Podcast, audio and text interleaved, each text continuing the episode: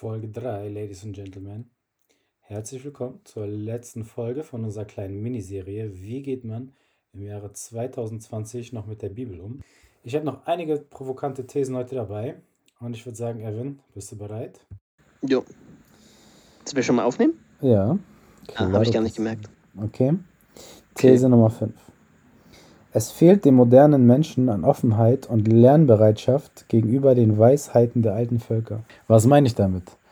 Häufig ist es ja so, wir als aufgeklärtes Volk, die ja die Grundsätze der Aufklärung an allererster Stelle stellen, begegnen der Bibel nicht mit einer Offenheit und sagen, hey, ich möchte was von der Bibel lernen, sondern wir sitzen auf unserem Stuhl und äh, schauen so ein bisschen darauf herunter und lesen die immer so wertend. Ja, das ist eine gute Geschichte der Bibel und diese Geschichte der Bibel, die ist nicht gut und da, da, da, da, da, da, da.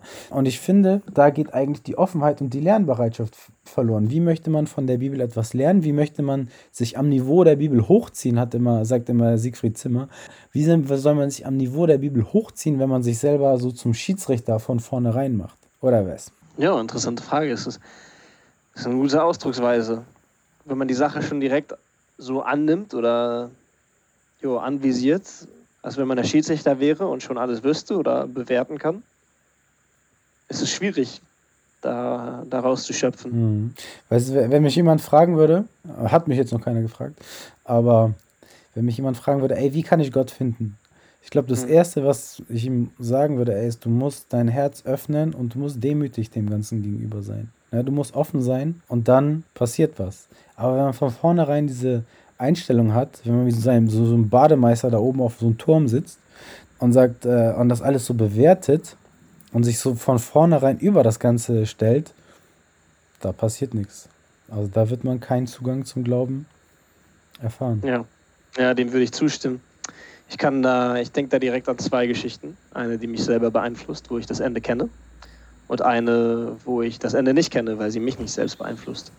Aber ich habe in meinem Theologiestudium, und wenn jemand erzählt, ja, ich mache Theologiestudium in Deutschland, denkt man, das sind alles ältere Herren mit, äh, mit Haarausfall, die da um den Tisch rumsitzen und äh, von der Theologie was, Theologie was lernen, weil sie irgendwann mal Priester werden wollen. Ähm, kann ich nicht so bestätigen. Ich habe aber auch nicht in Deutschland Theologie studiert, also deswegen kann ich es nicht bestätigen. Aber in England zumindest ist es so, dass die Theologie eigentlich ein Thema wie jedes andere ist. Das hat mich eigentlich damals auch überrascht. Und man hat verschiedene Charakter und Leute, die man vielleicht da nicht erwarten würde. Zum Beispiel Atheisten. Ich habe äh, mit Atheisten zusammen studiert. Und für die Fastenzeit ähm, haben wir ein bisschen erklärt, ja, was machst du, was, was nimmst du dir vor? Ja, ich fresse keine Schokolade oder ich äh, werde den ganzen Monat, äh, die ganzen sechs Wochen lang nicht zocken und so weiter und so fort keine Ahnung was. Aber diese eine Kollegin von mir, ähm, die war Atheistin, sie war Transgender, sie war ähm, queer, super interessanter Mensch. Äh, sie hat gesagt, naja, ich, ich werde nichts aufgeben für die Fastenzeit. ich bin, ah, okay, was, was willst du tun? Ja, ich werde was aufnehmen für die Fastenzeit. Okay. Was ist das? Keine Ahnung. Wird, wird sich mehr anstrengen, Klavier zu spielen oder zu lernen? Nee, nee, ich werde ähm, ich werde das Christentum aufnehmen für die Fastenzeit. Ich bin keine Christin, aber ich werde mir den Glauben vornehmen, also so leben, als wenn ich wirklich Christin wäre. Und sie hat es wohl anscheinend gemacht. Und äh, jeden Tag dreimal gebetet oder sowas, verschiedene Texte gelesen. Und leider, leider, leider sind wir nicht in Kontakt geblieben. Und äh, ich konnte nicht erzählen, äh, ich kann euch heute nicht erzählen, was es gemacht hat in ihr Leben. Ich habe nur ab und zu mal ein paar Facebook-Posts gelesen, wo sie meinte, dass das ganze Erlebnis sehr positiv war. Das fand ich eigentlich beachtenswert, weil sie hat ein Thema gefunden, wo sie wusste, okay, eigentlich bin ich dann nicht zu 100% am Start. Ich finde es interessant, ich möchte es studieren, ich möchte Theologie studieren, aber eher als ein Phänomen oder etwas ähm, Wissenswertes, was interessant ist, aber es ist nicht das meine, es, es gehört nicht mir und hat sich dann entschieden, okay, für, für sechs Wochen nehme ich diese, dieses Abenteuer an und schaue nach, was passiert. Und das bringt mich auf meine zweite Geschichte, weil ich glaube, es hat mich eigentlich sehr geformt oder hat mich, hat mich sehr beeindruckt und beeinflusst. Weil ich habe es, glaube ich, in der letzten Folge angesprochen.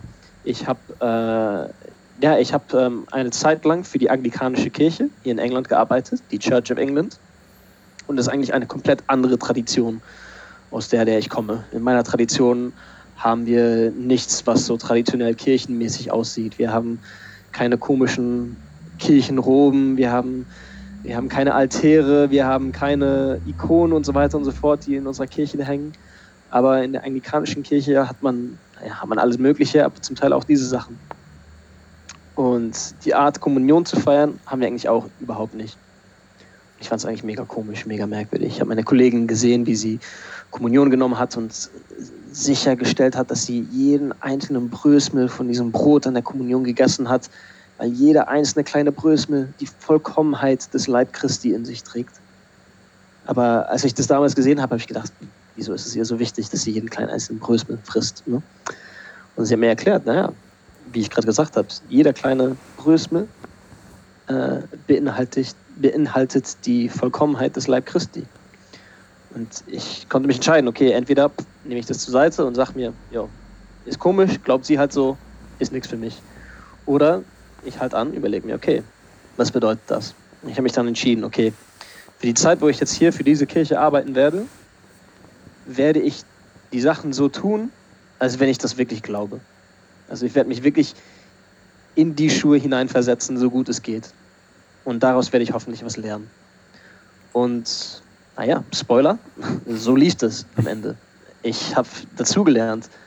Und das war für mich die größte Erfahrung, dass ich nicht, dass ich etwas so angehen konnte und ich sagen konnte, okay, ich weiß nicht, ob ich das glaube oder was ich glauben werde, aber ich werde schon so, zu, so tun, als ob. Ich werde mich schon darin hineinversetzen und dann werde ich sehen, was diese Weisheit und was diese Lebensart und diese Art, den Glauben auszuleben, was sie mir geben wird, werden wir sehen. Und das kann ich absolut jedem raten, das so zu tun. Nicht nur, nicht nur mit Sachen, die mit Glauben zu tun haben oder Spiritualität. Generell. Also, keine Ahnung, wenn du, wenn du zum Yoga-Unterricht gehst, dann mach alles genauso, wie die Typen das machen. Und denk dir nicht, ja, ich glaube das nicht so wirklich oder und so weiter und so fort, sondern nimm das so an, wie es ist. Weil ich glaube, in unserer westlichen Gesellschaft glauben wir, ja, das, was du denkst und wovon du überzeugt bist, das wird sich dann, das, das kreiert irgendwas. Danach kommt das, Endpro äh, das Endprodukt. Aber ich glaube eher, dass es andersrum ist, dass wir benehmen uns auf eine Art und Weise oder tun bestimmte Sachen und aus denen kommt dann das Endprodukt. Also deine, deine Aktion erschaffen dann das Endprodukt eher an das, was du glaubst, eher als andersrum. Ja, Wahnsinn. Ja. Habe ich das so gut ausgedrückt? Ja, ja. Auf jeden okay. Fall. Also da, ich habe jetzt zu einer anderen These auch nochmal aufgeschrieben, hast ja, die habe ich jetzt noch nicht vorgetragen. Eine andere kritische, provokante These ist, aus Religionskritikern spricht häufig die Überheblichkeit. Ah, ja. So, da kann man ja direkt zu der These überleiten, weil ich ja die Erfahrung gemacht habe, Auf jeden Fall. dass ich, dass die Leute auch häufig von oben herab gucken. Ja, aber das ist was für schwache Menschen, für Leute, die die Welt nicht verstehen. Da ist es natürlich ganz einfach, die nicht einsehen werden, dass sie sterben, die nicht einsehen möchten, dass sie sterben werden und sowas. Und immer das, das kam schon immer so von so einem hohen Ross auf, ja, ich bin ja der, der stark ist, ich brauche sowas ja nicht und da, da, da. Mhm. Ja, da kann man sich natürlich auch fragen, also wenn man schon das nötig hat, sich so einzureden, dass man selber der Starke ist und dann auch noch eine Gruppe hat, auf die man herunterschaut und dann selber auch noch sagt, ja, nee, ich brauche das alles nicht, ich gehöre zu den Starken, kann man sich natürlich fragen, wie stark ist man eigentlich selber, ne? Ist das nicht eigentlich ein Zeichen von, naja, oder, aber das ist ein anderes Thema, aber was, was sagst du denn dazu? Naja, ähm, ja, ich, ich glaube, da ist eine soziale Dynamik mit dabei, die du so perfekt angesprochen hast. Ähm, ich glaube, man muss Gläubigen sowie Religionskritikern oder Glaubenskritikern genauso ansehen, ähm, also äh, oder gleichwertig bewerten.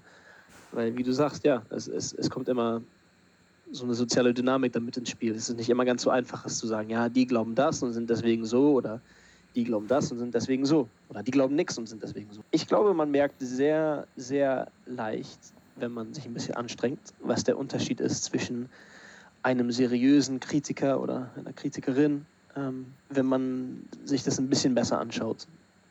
Also, ich sage das mal so, ich habe mir das Beispiel vorbereitet. Ich kenne niemanden, der Star Wars so sehr hasst wie Star Wars-Fans. Mhm. Oder ich kenne niemanden, der so kritisch ist zu Hertha BSC mhm. wie ich als ehemaliger Dauerkarteninhaber. Oder keine Ahnung. Ähm, ich kenne niemanden, der sich so sehr über die dritte Symphonie von Bach aufregt wie, Musik, wie Musiker. Keine Ahnung. Aber ich, ich glaube, ihr, ihr, ihr, checkt den Punkt. Ähm, es gibt Beispiele an Leuten, wo ich glaube, man merkt wirklich sehr einfach, die haben in ihrer Jugend, ich sag mal, jemanden, den ich sehr respektiere. Also ich weiß nicht, wie gut er bekannt ist im deutschsprachigen Raum, aber Christopher Hitchens war ein Religionskritiker, der begabt war. Der er ist, glaube ich, 2011 ist er gestorben, aber äh, auf YouTube könnt ihr alle nachschauen. Christopher Hitchens ist intelligent, ist äh, super kritisch, ist äh, super Entertainment, ähm, sehr, sehr, sehr begabt in seiner Redensart und Weise. Aber ich würde sagen, dass vieles, von dem er gesprochen hat, uninformiert war oder nicht fair war. Ähm, also ja, sagen wir es mal so spezifisch. Ähm, also nicht nur, er hat auch nicht nur über den Glauben gesprochen und über Religion, sondern auch Politik, aber über Sachen, wo er sich früher mal entschieden hat, okay, äh, da bin ich dagegen und da bin ich dafür. Und vieles, glaube ich, lässt sich eher auf, sagen wir mal, wenn wir über Christenheit reden oder ihn als Religionskritiker annehmen, äh, wie ich schon früher mal gesagt habe, ist, da ist eher eigentlich die Politik von, mit der Christenheit verbunden ist, ähm, auf der Zielscheibe als die Christenheit selbst und die Philosophien und Glaubensweisen und Ausübung dieses Glaubens selbst. Ähm, es geht da eigentlich mehr um die politische Macht und Ansichten, die einige Christen vertreten, besonders in Amerika oder in anderen Orten im englischsprachigen Raum. Und da kann man berechtigt eine, ein Gespräch darüber führen oder etwas kritisieren.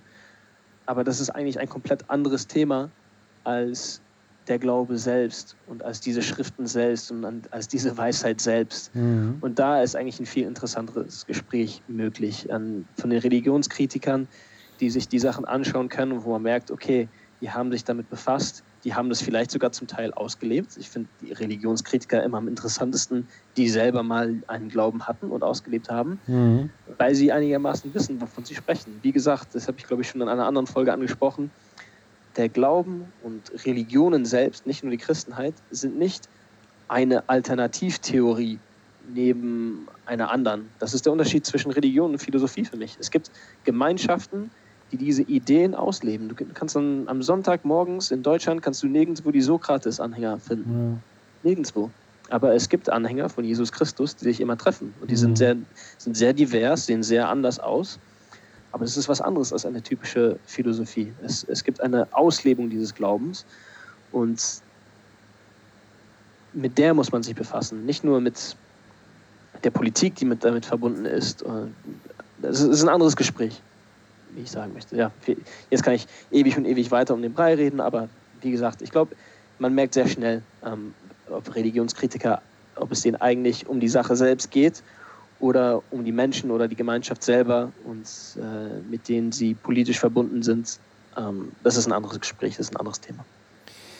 Ja, was, was natürlich auch immer kommt von Leuten, die dem Ganzen kritisch gegenüberstehen, sind, dass sie da auf einmal irgendwelche Geschichten aus dem Alten Testament aus dem Hut zaubern und irgendwelche ähm, Widersprüche aufdecken ja, in der ja. Bibel und einfach sagen, ja, guck mal, da steht doch da drinne. Was ist denn das? Das geht ja nicht. Was sagst du zu denen? denen sage ich, dass sie nicht merken, dass sie selber evangelikale Christen sind. Die lesen die Bibel genauso wie die literalistischen Christen, die ähm, davon sprechen, dass äh, äh, ja, die, die, die Bibel Wort für Wort als, als äh, Antwort nehmen. Also sagen wir es mal so, für, für die, vielleicht haben wir ein paar Zuhörer, die sich nicht so gut auskennen. Ich würde jeden Christen fragen, der ähm, die Bibelgeschichte als komplett Wort für Wort 100% geschichtlich ansieht, würde ich fragen, okay, äh, dann erzähl mir mal bitte ähm, hier ähm, die Reihenfolge, in der die Sachen ähm, erschaffen wurden von Gott. Und dann, wenn sie vielleicht was erzählen, dann würde ich sagen, okay, zeig mir, wo das in der Bibel steht. dann würde sie sagen, ja, hier im Genesis 1 und so weiter und so fort. Die interessante Frage ist, wieso ist in Genesis 2, also im ersten, äh, im ersten Mose, wieso ist da die Reihenfolge anders? Da ist der Widerspruch, der ist direkt da. Also in dem Sinne ist es eine komplett falsche Angehensweise, die evangelikale, fundamentalistische Christen haben, die Bibel zu lesen. Sie sehen das als geschichtlich als, ähm, als jedes andere Geschichtsbuch, das man lesen kann, indem man die Fakten einfach schon dort hat, die bereit sind.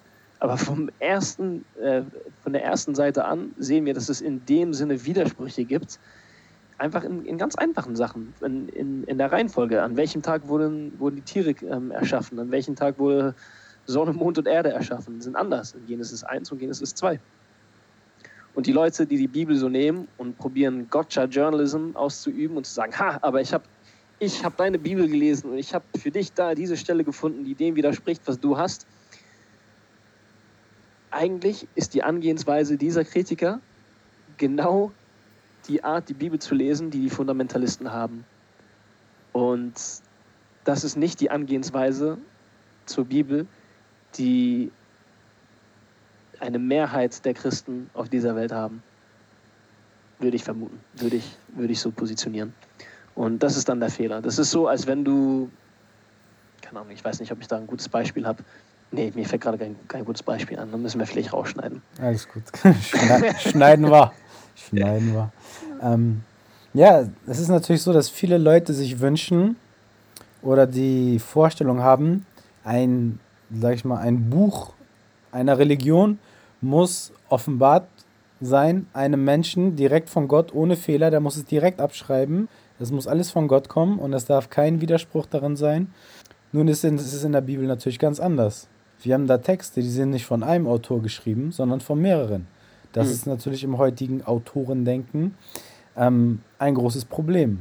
Die sehen aber gar nicht vielleicht die Bereicherung darin, weil eine, eine Erfahrung, die ein Volk macht, die immer wieder neu revidiert wurde und immer wieder neu ähm, aufgeschrieben wurde, wo mehrere Autoren dahinter stecken, um, die, um diese Erfahrung mehr und mehr auf den Punkt zu bringen und die richtigen Wörter dazu zu wählen, das ist doch eigentlich etwas viel aussagekräftigeres, als wenn da ein Mensch was aufgeschrieben hat und das dann als absolut angesehen wird. Und dass da auch Widersprüche stehen. So, der, wie, wie geht man mit den Widersprüchen in der Bibel um? Ich finde, das ist was zutiefst Menschliches, weil auch der Mensch so widersprüchlich ist. Was sagst du dazu?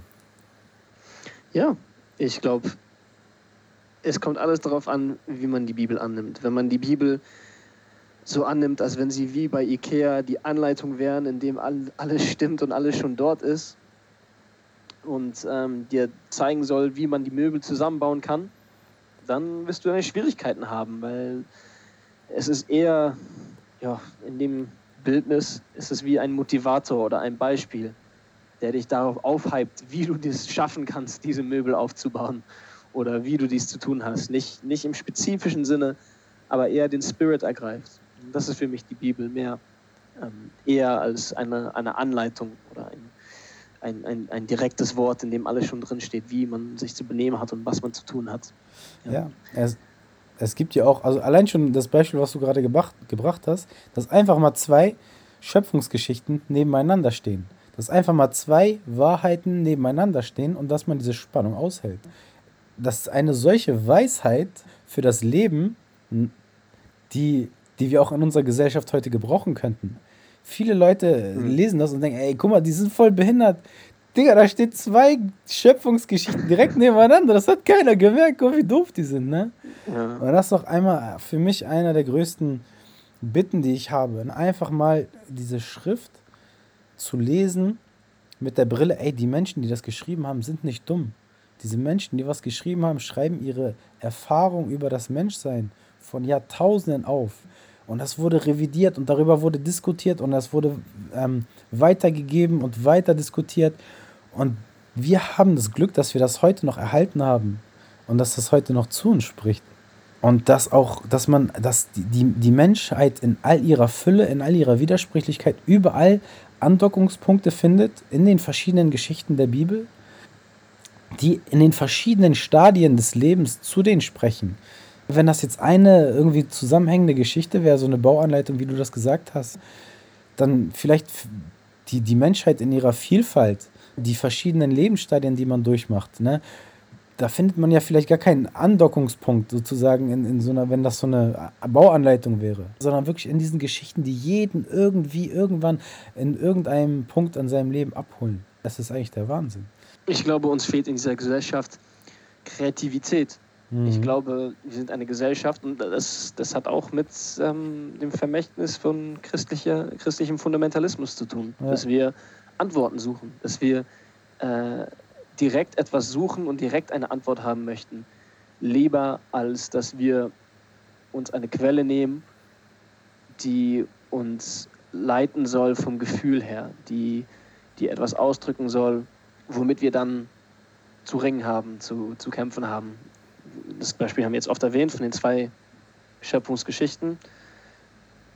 Wenn wir uns fragen, okay, woher kommt der Mensch, woher kommt unser Universum und die Welt, wieso äh, statt, äh, statt uns diese Geschichten anzulesen, äh, vorzulesen und zu sagen, okay, an, an, welchem Tag wurde was erschaffen und was kreiert, wie du meinst, stellen wir uns lieber die Frage, okay, wieso kommt es hier drin vor, dass der Mensch aus der Erde selbst geschöpft wurde mhm. und genommen wurde? Und was hat es uns zu sagen? Was drückt das eher aus? Wir nehmen die Geschichten nicht so an, wie, wir, wie die sind, wir wollen einfach direkt die Summary haben, direkt die Zusammenfassung wollen wir mhm. lesen. Wir wollen die Antworten direkt haben, lieber als dass wir uns die Zeit nehmen, reflektieren, wie du meinst, oft revidieren und uns fragen, okay, was, was will diese Aus Antwort ausdrücken? Ja, und auch diese, ich möchte noch einen Satz sagen zu diesen schrecklichen Geschichten, die wir in der Bibel finden. Das ist ja auch für oh, viele Menschen, ja, ja. für viele Menschen schwierig zu verstehen, warum sind da diese schrecklichen Geschichten drin. Aber wenn man mal so drüber nachdenkt, ey, das sind Geschichten der Menschen. So sind die Menschen. So was machen Menschen. Damals und heute. Und es beschreibt das Menschsein. Und ich finde es irgendwie viel authentischer, dass diese Geschichten da sind. Dass da schreckliche Geschichten, dunkle Seiten des Menschseins auch drin vorkommen, als wenn das irgendwie gar nicht dran vorkommen würde. Ne? Als wenn diese Seite des Menschen komplett negiert werden würde. Allerdings. Ich habe heute einen Sketch gesehen aus einer englischen Comedy-Serie.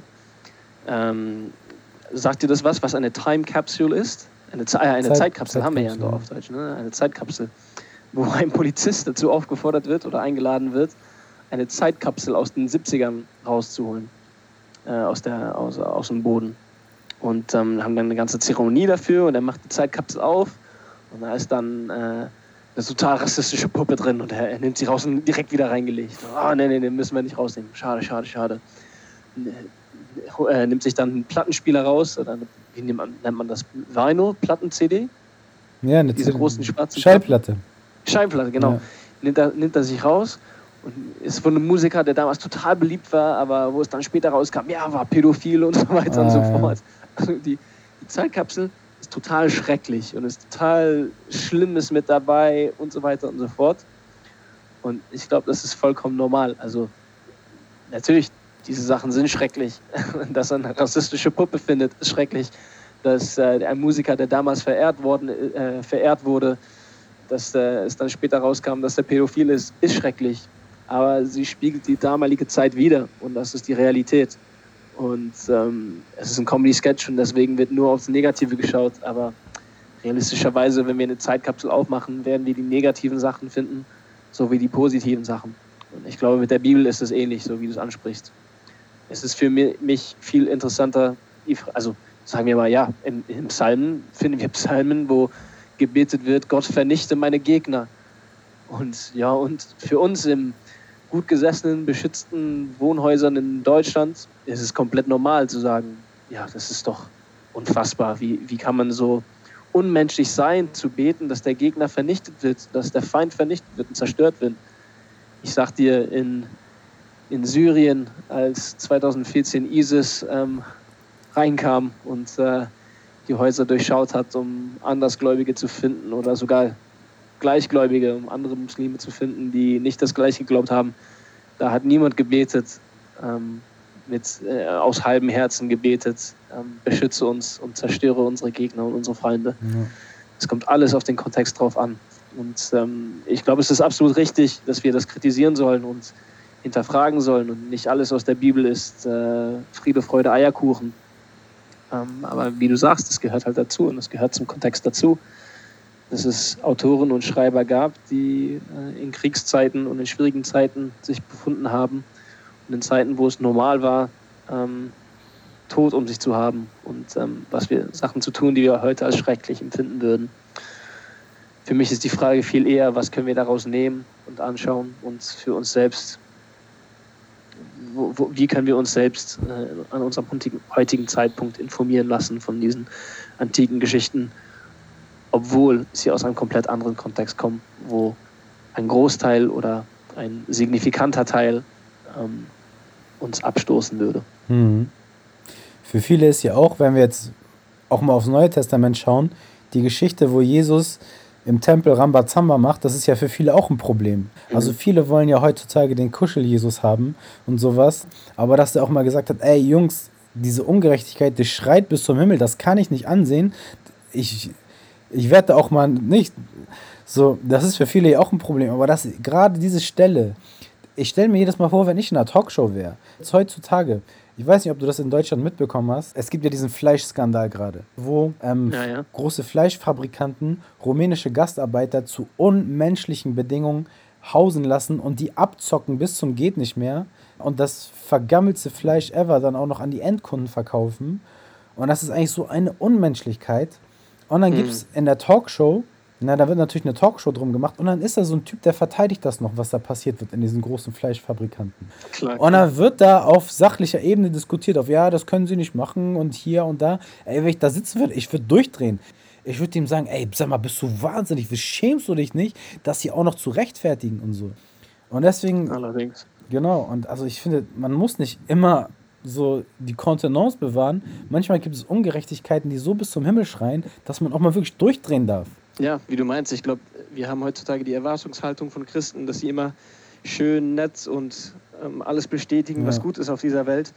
Aber ich glaube, das ist auch zum Großteil die Message ähm, unseres Glaubens, besonders aus dem Christentum, dass es auch ähm, an uns liegt, die Ungerechtigkeit herauszufordern und die Ungerechtigkeit, die wir auf dieser Welt sehen, ähm, als Ungerechtigkeit zu erkennen. Also die Geschichte selber von Jesus Christus ist für die Leute, die es vielleicht noch nie so gehört haben, ist eigentlich die Geschichte, wie das Imperium, ein faschistisches Imperium, einen, Einzel, einen einzelnen Menschen auserkoren hat, um ihn zu ermorden.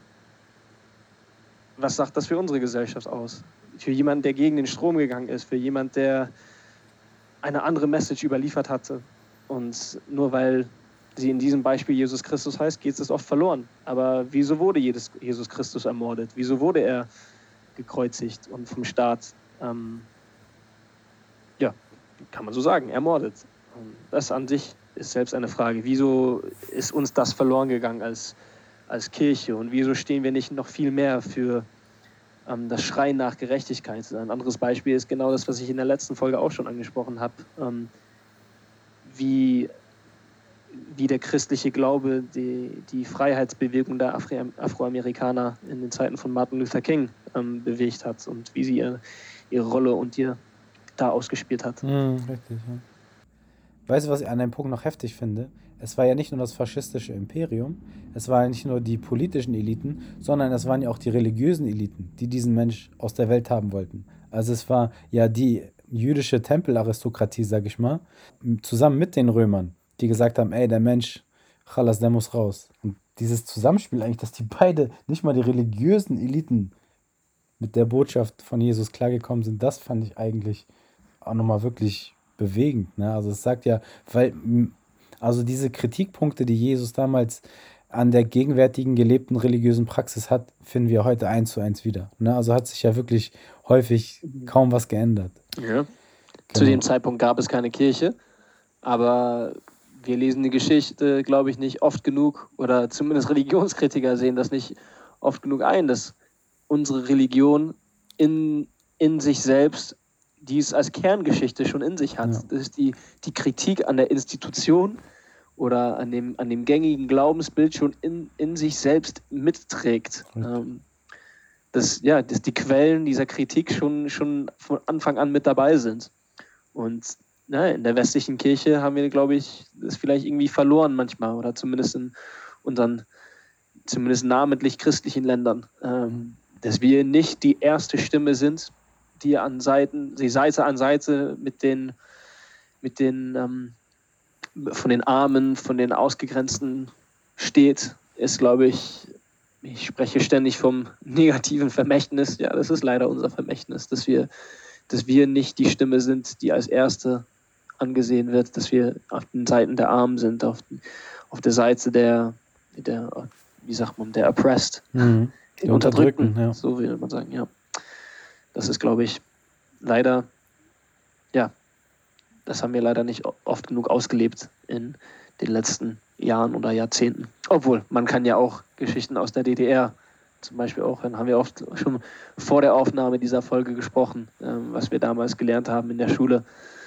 Einige Sachen werden einfach nicht so dargezeigt oder dargestellt, wie sie auch waren. Das zum Beispiel in der DDR hat man auch gesehen, als die Freiheit nicht da war oder nicht stattgefunden hat, dass die Kirche besonders in den letzten zehn Jahren ihren, ihren Platz in der Gesellschaft gefunden hat, das mhm. Ort, wo man sich versammeln konnte, wo man Kritik ausüben konnte, wo man nach Freiheit lechzen konnte, nach all diesen Themen, die eigentlich auch in unseren Psalmen in, im Alten Testament sowie im Neuen Testament ähm, verankert sind und vorzufinden sind. Und das will nicht heißen, die Kirche selbst ist für die Wende verantwortlich oder für den Fall eines, eines schrecklichen Regimes, aber zum Teil hat sie, ihren, hat sie ihre Rolle gespielt.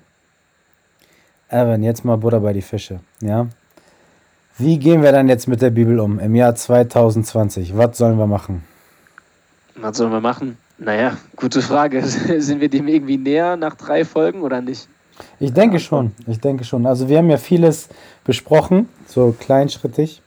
Also ich finde, wenn man sich, man sollte die Bibel als gleichwertiges Zeugnis der altorientalischer Weisheit annähern. Ja, man sollte wirklich das Mindeste, was man erwarten kann, ist, dass Menschen an die Bibel rantreten ähm, mit der Brille, diese Menschen, die das geschrieben haben, sind nicht komplett bescheuert.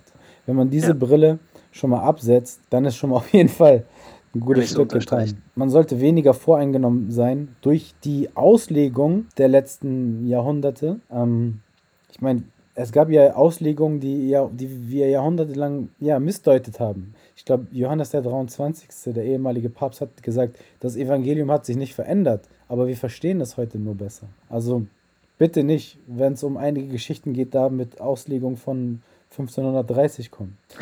Und ich, ich denke, jeder Mensch, ob der gläubig ist oder nicht, ob der mit der Bibel was anfangen kann oder nicht, wenn er sich die Bibel anschaut und mal liest, was über die Menschen gesagt wird, kann keiner sagen, das, das ist nicht wahr. Also die Bibel ist sehr, sehr ehrlich mit dem, was über das Menschsein ausgesagt wird. Und dann kann man ja vielleicht auch im nächsten Schritt sich überlegen, ey, wenn das so auf den Kopf trifft, was das Menschsein bedeutet, wenn das so wahr ist, was die Bibel über das Menschsein bedeutet, vielleicht kann, ja, kann das ja auch sein, dass da was Wahres dran ist, was die Bibel über die transzendente Macht, über Gott schreibt. Ja, kann ich so unterschreiben, unterstreichen. Ich glaube, wenn ich ein zusammenfassendes Wort finden muss, wie soll man die Bibel angehen, kann ich kein einziges finden. Aber man kann vielleicht mehrere finden. Ich glaube, man kann die Bibel angehen, wie du meinst, äh, wie du gerade gesagt hast. Das Mindeste, was man erwarten kann, ist, dass man probiert, die Bibel anzugehen für das, was sie ist. Dass man probiert, unvoreingenommen diese Texte zu lesen und äh, daraus zu schöpfen, was sie vielleicht für uns bedeutet. Das würde ich, das ich jedem so raten, genauso. Ähm, das ist vielleicht nochmal die Herausforderung. Nehmt euch die Bibel, nehmt euch eine Geschichte, von der ihr mal vielleicht gehört habt und liest die euch so vor und schaut einfach nach. Was, was, was sagt sie für mich heut, heute aus? Vielleicht sagt sie nichts aus, vielleicht findet ihr etwas Überraschendes. Man kann die Bibel angehen als geschichtliches Objekt, als geschichtliches Dokument, historisches Dokument und zu lesen, ist auch interessant. Man kann die Bibel so angehen als Dokument der Christen selber oder der, der Juden selber und ähm, als etwas Fremdartiges, womit man wenig zu tun hat, wenn man selbst nicht jüdisch ist oder selbst nicht christlich ist. Oder man kann das auch angehen als spirituelles Dokument. Wie gesagt, unvoreingenommen nimmt man sich die Bibel, nimmt man eine Geschichte und liest einfach. Das würde man genauso bei fast jedem anderen Thema tun. Vielleicht können wir irgendwann mal, wenn wir eine Facebook-Seite haben, Ressourcen ähm, posten, verschiedene Lesemethoden, Lectio Divina und so weiter und so fort, die Leute mal ausprobieren können. verschiedene Arten, die Bibel zu lesen. Ähm, das würde ich so vorschlagen. Vielleicht, wenn ich noch einen kleinen Tipp hätte für den Podcast selber, anstatt für die Facebook-Seite, ist die Bibel nicht alleine zu lesen, ist mit jemand anderem eine Stelle zu lesen oder wie ich und Flo das vielleicht mal getan haben, zu sagen, okay, wir lesen heute diese und diese Stelle, entweder zusammen live im Raum oder sagen, okay, wir lesen sie davor und treffen uns dann, um das zu diskutieren. Und ja, einfach ein Gespräch zu führen. Muss nicht lange dauern, kann lange dauern. Einfach schauen, was daraus rauskommt. Das machen wir aber bald hier live on air, würde ich sagen, wa? Auf jeden Fall. Wir können ja vielleicht den Genesis-Text nehmen, den ich so hoch angekündigt habe in der ersten Folge oder so. Vielleicht können wir uns mal den, die Genesis-Texte anschauen. Würde ja. ja. am Anfang des Podcasts vielleicht Sinn machen, mit den ersten Texten, grundlegenden Texten noch anzufangen.